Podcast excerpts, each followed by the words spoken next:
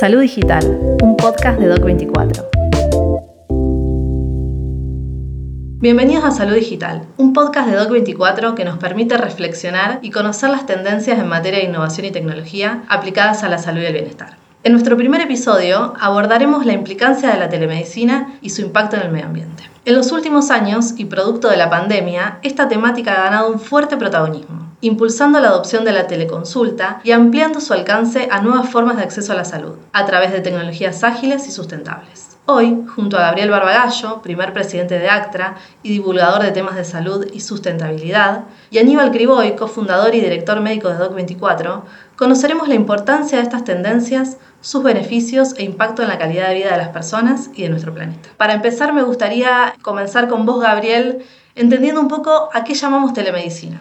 Eh, conceptualmente la telemedicina está definida como las prestaciones médicas que se realizan utilizando herramientas de información y de la comunicación. ¿no? Eh, eso en un sentido amplio. En un sentido más actual, si se quiere, es dar prestaciones a través de, sistemas seguros, probados, eh, que brinden seguridad tanto al paciente como al, profesional, o en el caso que sean dos profesionales, a los dos profesionales, que guarden los sistemas este, la debida confidencialidad y seguridad y que permita tomar decisiones. No deja de ser una herramienta de la toma de decisiones cuando el decisor, en este caso el profesional de la salud, este, no está cerca ni o, al lado del paciente, poder tomar decisiones de tipo profesional.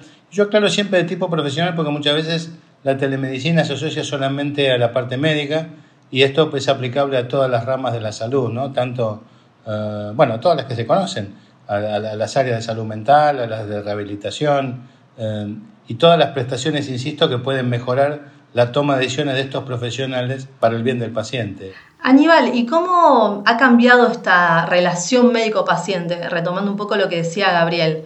Eh, teniendo en cuenta también los cambios culturales, esta nueva forma de atención médica y fundamentalmente cómo se va modificando el rol del profesional en este nuevo modelo de atención. Mira, es, eh, claro que, las tecnologías eh, atraviesan a la relación médico-paciente y que, digamos, el, gran desafío es capitalizarlas para enriquecer, digamos, toda la relación que se genera eh, entre, entre esa, ese vínculo entre un paciente y un profesional, sobre todo cuando cuando hablamos de especialidades, cuando hay médicos de cabecera o enfermedades crónicas, bueno, la pediatría misma, prácticamente toda la infancia, eh, es, es, una oportunidad enorme poder disponer de, estas herramientas que, digamos, un poco espontáneamente se fueron, eh, digamos, insertando en la cotidianidad, pero desde una informalidad y de una cuestión que fue impulsada por, por el avance, digamos, imposible de frenar de las mismas. Y bueno, precisamente con, con los desarrollos tecnológicos hechos especialmente, cuidando los derechos de los pacientes y fortaleciendo esa, esa relación, eh, se ha generado un avance muy importante. Por supuesto que, hay que monitorizar y, controlar que esto no pueda jugar eh, en sentido contraproducente, pero eh, en un balance y después de ya de seis años, siete años de estar tratando de, impulsar este tipo de, comunicación, eh, es francamente muy positivo lo que se ha logrado en, ese área. ¿Y qué pasó con la pandemia? La pandemia se, ha visto como un momento bisagra también de crecimiento para la telemedicina. Si tendríamos que hacer un paralelismo en lo que fue antes de la pandemia y post pandemia, ¿cómo lo podríamos plasmar, Gabriel? Mira, nosotros en la, en la prepandemia, nosotros arrancamos con el tema de telemedicina allá por 2014, 2015, y notamos que había una, necesidad para poder alcanzar eh, lugares que la medicina convencional no podía, lugares de hostilidad geográfica o de hostilidad climática, o bien con dificultades en el acceso tanto de los profesionales a esos lugares como del paciente para poder recurrir a una medicina de calidad. Eso lo detectamos en ese momento y también lo que, lo que vimos es que había una, un vacío importante en, respecto de la regulación de este tipo de actividad. La ley de, la ley de ejercicio profesional que rige en la Argentina es de 1967. Imagínate que el nombre no había llegado a la luna. Entonces era imposible que en ese momento se hablara de una forma de telemedicina. Pero los avances que ocurrió en las últimas décadas, tanto en lo tecnológico como en la especialización de la medicina, impone que por una cuestión de equidad, para que todas las personas puedan tener acceso a la misma calidad en la salud, eh, mejorar, insisto, este tipo de acceso a través de herramientas no convencionales, en este caso podría ser la telemedicina. Todo eso fue lo que planteamos en su momento, fundamos la Asociación Civil de Telemedicina de la República de Argentina, que como vos cuando me presentaste dijiste bien que yo fui el primer presidente y que DOC24 fue uno de los miembros eh, fundadores en ese momento, eh, porque notábamos, insisto, esta, este vacío legal y que después vamos a hablar que todavía persiste de alguna u otra manera. Y, nos costó mucho empezar a imponer esta idea. Realmente hemos eh, sido objeto a veces hasta incluso de, agresión, agresión intelectual, estoy hablando de parte de, organizaciones propias de los colegas, donde nos decían que esto no era medicina, que la medicina clásica era tocar al paciente, y nosotros le explicábamos que esto no venía a reemplazar de ninguna manera la medicina clásica, sino a complementar y a darle un poco más de acceso y equidad que estaba faltando.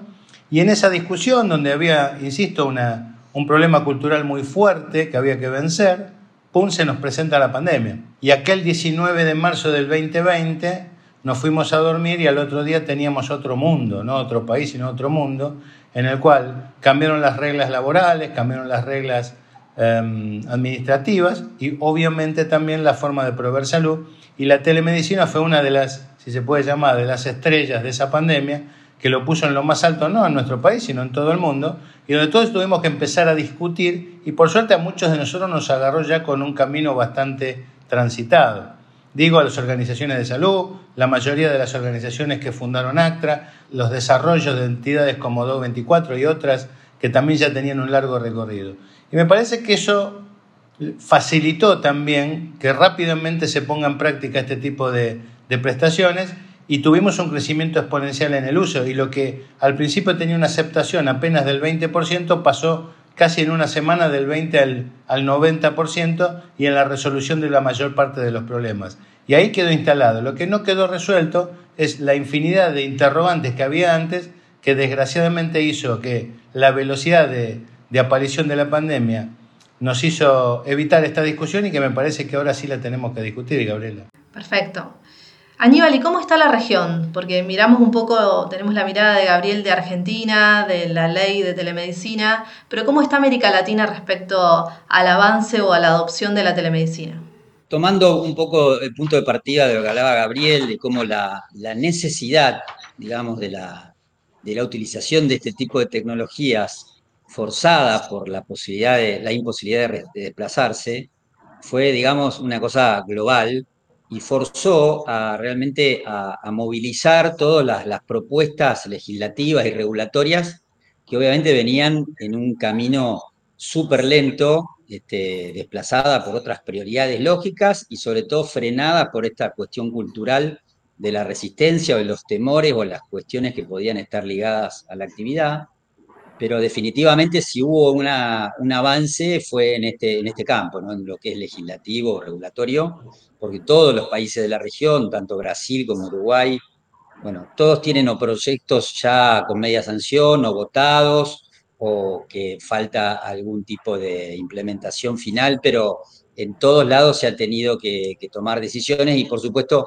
no han sido de las mismas características. Hay incluso algunas aprobaciones de regulaciones que, que se, chocan un poco con la lógica de la telemedicina, por ejemplo, las limitaciones para, el ejercicio del profesional en función del área geográfica donde está matriculado, etcétera, etcétera.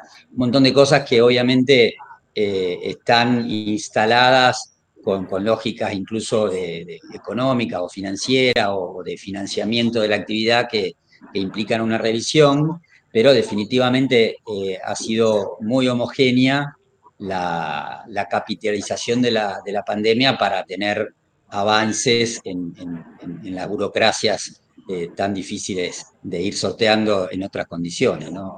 O sea que hoy por hoy se diría que prácticamente en todos los países de Latinoamérica hay un marco donde uno puede, digamos, eh, si bien en muchos todavía con, varias áreas incompletas, pero ya se puede, eh, digamos, estar implementando dispositivos y, principalmente eh, con la estrategia política de que en Latinoamérica sabemos las cuestiones de, poblaciones postergadas que tenemos, no solo geográficas, sino económica y socialmente, eh, lo importante que ha sido para la región poder llevar adelante dispositivos que, desde el Estado incluso no hubieran estado ni siquiera pensados en, poner en marcha.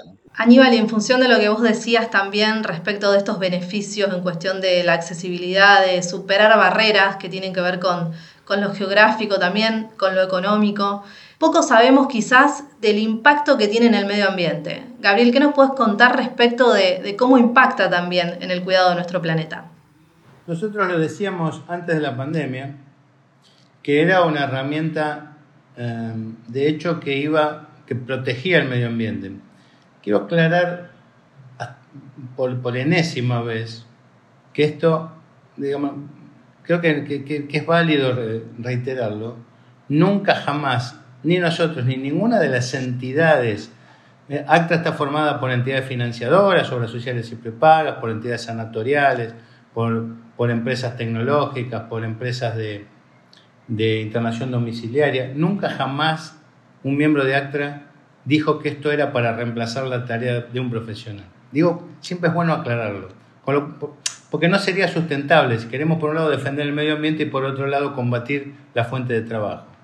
O sea, desde el punto de vista de la sustentabilidad en general, más allá del, medio ambiente, es una nueva fuente de trabajo. Y esto también hay que tomarlo de esa manera. Desde el punto de vista ya ambiental, para que tengas una idea, un la, consulta médica de baja complejidad es, te diría, no, no, digo que es un invento argentino, pero es la Argentina es uno de los lugares donde más desarrollada está y donde más cantidad de consultas domiciliarias se realizan.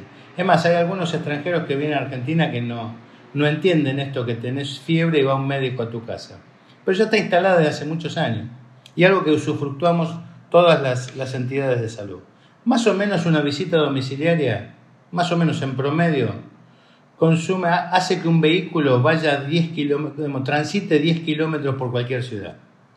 Un, un vehículo de, a combustión que transita 10 kilómetros emite una cantidad de dióxido de carbono.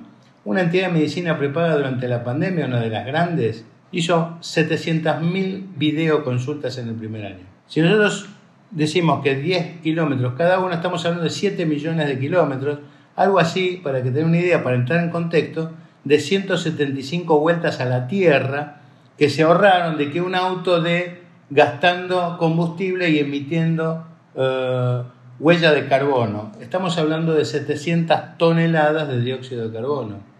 Solamente una entidad, durante el primer año de la pandemia, ahorró de emitir 700 toneladas de dióxido de carbono. Cuando uno lo pone en ese contexto y lo multiplica por los números que tiene la Argentina y de consumo y de utilización de ciertas prácticas, se va a dar cuenta cuán importante es para el medio ambiente. Insisto, estamos hablando de consultas de baja complejidad que pueden ser resueltas a distancia. No hablo de urgencias, no hablo de emergencias, no hablo de dolores de pecho ni de golpes en la cabeza. Estamos hablando de la baja complejidad para que quede extremadamente claro. Eso por un lado, si a esto le sumáramos todas las consultas de segunda opinión, que evita que se trasladen o médico o paciente, y toda la capacitación, porque la teleeducación médica también es una rama de la telemedicina, todo esto que ahora se hace de manera o sea, otra de las grandes estrellas de la, de la pandemia fueron los, eh, los webinars, ¿no? los, famosos conferencias por, por plataforma. Y eso evita que la gente se traslade, que tome aviones, que, que se junte en algún lugar, que genere residuos, etcétera, etcétera. Y eso está medido. Bueno, en, en síntesis, las herramientas de telemedicina son un gran eh, avance en el ahorro de emisiones eh, de dióxido de carbono en la atmósfera que se pueden medir fácilmente y que ya te digo, nosotros medimos nada más que el tema de la, de la videoconsulta y es asombroso la cantidad de toneladas de dióxido de carbono que ahorramos emitir al medio ambiente, solamente con una empresa.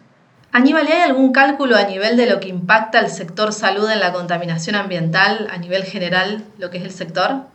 Sí, por un lado, vale, vale aclarar que eh, yo la primera vez que escuché hablar del impacto de la, de la telemedicina en lo que es el, tema la huella climática fue a, través de Gabriel, que siempre tiene una mirada muy amplia en, otro espacio que hemos compartido, la verdad, y sinceramente es muy importante lo que él, eh, digamos, eh, está aclarando, que incluso Argentina tiene esa característica de la visita domiciliaria y todo el impacto que es en lo, que es eh, dióxido de carbono puntualmente, pero también tiene, digamos, otro impacto que es en todo lo que despapeliza el tema de la telemedicina, toda la reducción este, más que garantizada en el uso de descartables, en la exposición a otras enfermedades, o sea, tiene, además de la huella de carbono directo, que a su vez también tiene todo un impacto en lo que es combustible, ¿no? Porque el ahorro se da en litros de nafta o de gasoil o de lo que se consuma, que tiene, digamos,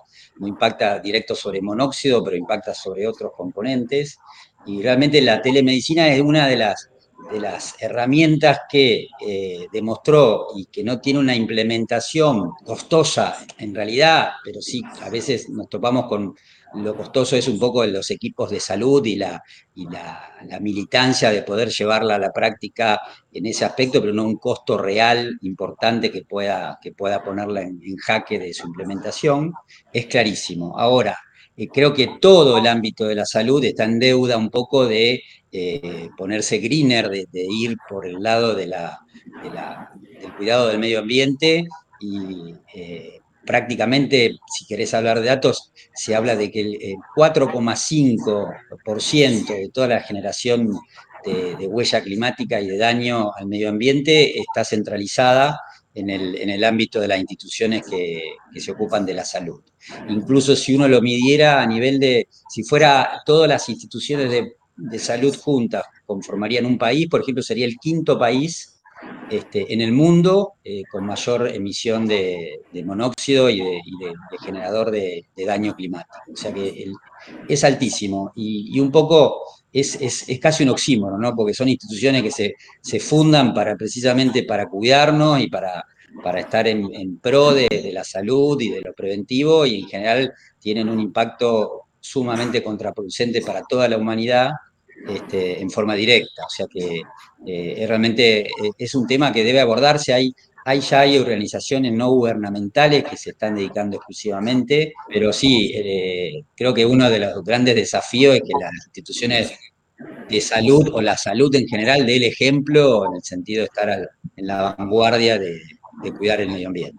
Si me permitís, Gabriela, solamente quiero agregar que la telemedicina en pandemia demostró ser una herramienta ágil porque es más rápida, que es ubicua porque llega a la mayor parte de lugares de la Tierra, que da alcance porque llega a la mayor cantidad de personas, que es sustentable porque ahorra emisiones de dióxido de carbono. Así que me parece que las ventajas son evidentes siempre y cuando se utilicen dentro de un marco de buenas prácticas, que eso es lo que tenemos que trabajar y defender los que, los que de alguna manera tuvimos algo que ver en esto. Requiere de las del desarrollo de, las buenas prácticas de utilización. Para traer más datos a lo que vos, eh, lo de la vuelta al mundo que es gráfico, es terriblemente gráfico, hay un estudio hecho con mucha rigurosidad en Estados Unidos de, una cadena de hospitales ligados a, la, religión católica, que hicieron toda una medición muy, muy rigurosa de, de, cómo había jugado un millón y medio de atenciones que tuvieron ellos virtuales Fíjate que vos hablaste solo en pandemia y de una institución de 700.000, o sea, no es un estudio grande, pero hecho muy minucioso. Y bueno, como para, para graficar, hablaban de que en definitiva era lo mismo eh, que plantar 250.000 árboles y de sacar 3.000 vehículos durante todo un año de las carreteras. Y otro tema con los traslados es que no solo eh, tienen eh, el impacto de reducir las emisiones, sino que también vos aliviás un poco todo lo que es el tráfico, o el tránsito, mejor dicho, y ya sabemos que el tránsito es un generador de estrés enorme y de pérdida de tiempo, que si uno tiene también estrategias para, eh, digamos, eh, bajar la, congestión a ese nivel, eh, sigue sumando para el lado del cuidado de la salud. ¿Y cuáles son los desafíos que ustedes consideran que tiene la región en materia también de salud digital? Para hacer obviamente organizaciones sustentables, poniendo en tema también la receta digital, que contribuye también fuertemente al cuidado de nuestro planeta, eh, además de los traslados, de poder evitarlos, sobre todo cuando son consultas de baja complejidad y no necesitamos quizás recurrir a un efector de salud. En este sentido, ¿cuáles creen que podrían ser los primeros pasos, sobre todo en organizaciones que pueden ser financiadores o prestadores de salud que hoy por hoy no dieron el paso hacia incorporar herramientas de salud digital y que quizás lo están pensando? ¿Cuáles creen ustedes que son las recomendaciones de, de los desafíos que tienen que llevar adelante o las primeras estrategias que deberían llevar adelante? Yo creo que lo primero que hay que hacer es terminar de regular la actividad, como pasa siempre o muchas veces en nuestro país en pandemia tuvimos dos resoluciones a las apuradas, uno que permitía hacer recetas a través de un WhatsApp que, perdió vigencia hace un mes, volvimos a las canchas y a los teatros hace más de un año, pero las recetas por WhatsApp siguieron hasta hace un mes, y, generó aparte toda una gran discusión, que se enojaban, hubo comunicadores que, y realmente era un, entre, entre el área es un disparate hacer recetas a través de WhatsApp, porque no tienen la menor rigor de, de práctica médica y de buena práctica. Entonces, y la receta electrónica es algo que de hace años antes de la pandemia se venía trabajando. Entonces, me parece que hay que trabajar seriamente en eso. La ley de, teleasistencia eh, que fue promulgada por el Congreso nunca fue reglamentada. Entonces, parece que después nos, pasan algunas cosas y, salimos a, a, legislar o a generar resoluciones todas las apuradas que como corresponde sale mal. Entonces, lo primero, el primer gran desafío es regular la actividad. ¿Por qué regular la actividad? Porque para la institución o al profesional que hace telemedicina hay que darle seguridad jurídica. Y para el paciente que utiliza la telemedicina hay que darle seguridad médica. Y esas dos cosas tienen que combinarse para que la actividad sea sana de alguna manera. O sea, el primer gran desafío es ese. El segundo gran, un poco lo dijo Aníbal, nosotros estamos en un país que es federal. Y el federalismo tiene muchas virtudes, pero tiene un problema en temas de salud no se puede generar em, una, una, política que abarque todas las provincias si no van adhiriendo una por una. Entonces, países como Uruguay, como Chile, que son unitarios, ellos bajan y determinan una forma de, de ley de telemedicina que es de cumplimiento en todo el territorio. Acá nosotros primero tenemos que promulgar la ley, luego tienen que adherir las provincias, pero después viene todo el tema de matriculación. Entonces, insisto, como la ley de ejercicio profesional es del año 67, Hoy tenemos el contrasentido de que un médico que está, un profesional que está acá en la ciudad de Buenos Aires, atiende a una persona que está en otro distrito, no está habilitado. Entonces, hay que resolver cómo se habilita la atención médica transdistrital, o sea, de un distrito a otro, sin que nadie o que sin que se vulnere ningún derecho, ya sea derecho de las asociaciones profesionales, ni de los profesionales, ni de las personas. Pero no podemos tapar el sol con la mano y prohibir una cosa que ya está instalada, como es la atención por telemedicina, por un hecho meramente regulatorio.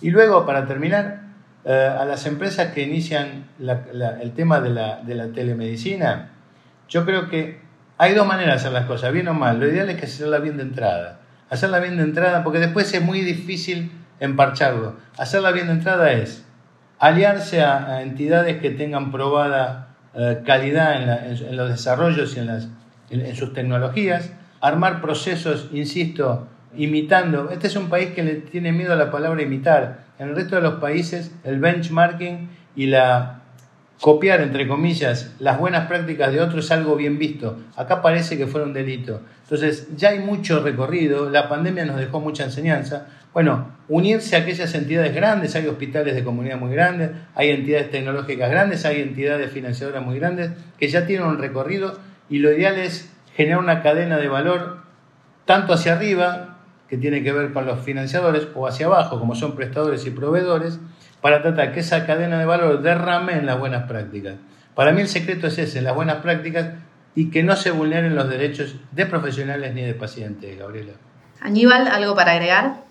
No, coincido plenamente, digamos, todo inicia desde, las regulaciones, no podés, digamos, eh, hacer cimientos eh, que, puedan generar una construcción sólida si no está eso como primera instancia. Yo creo que la, reglamentación pendiente de la ley de, de, teleasistencia y receta digital está, está en prácticamente eh, en breve ya concretada, esperemos, eso es lo que se dice, digamos, un poco en, el mundo donde tienen que tomar esas decisiones.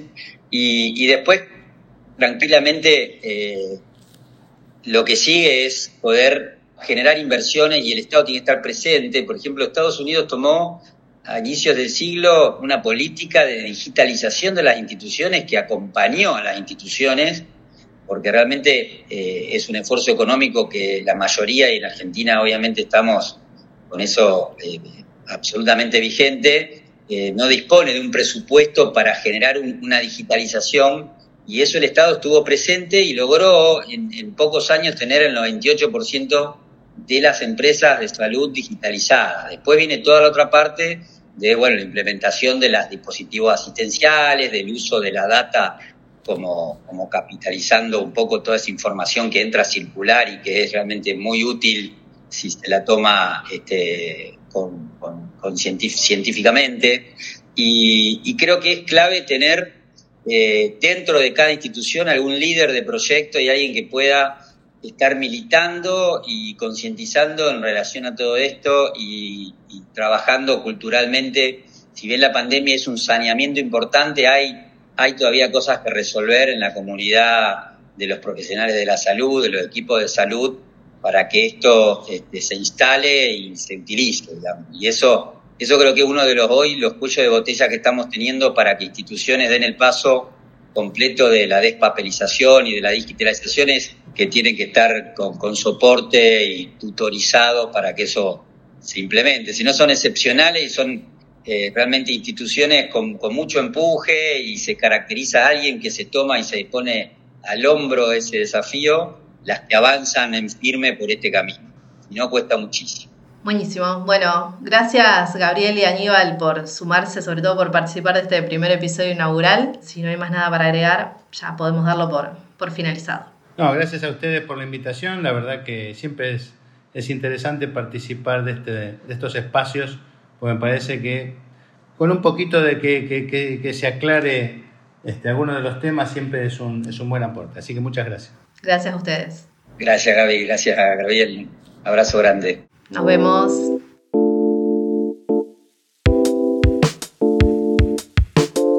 Salud Digital, un podcast de Doc24.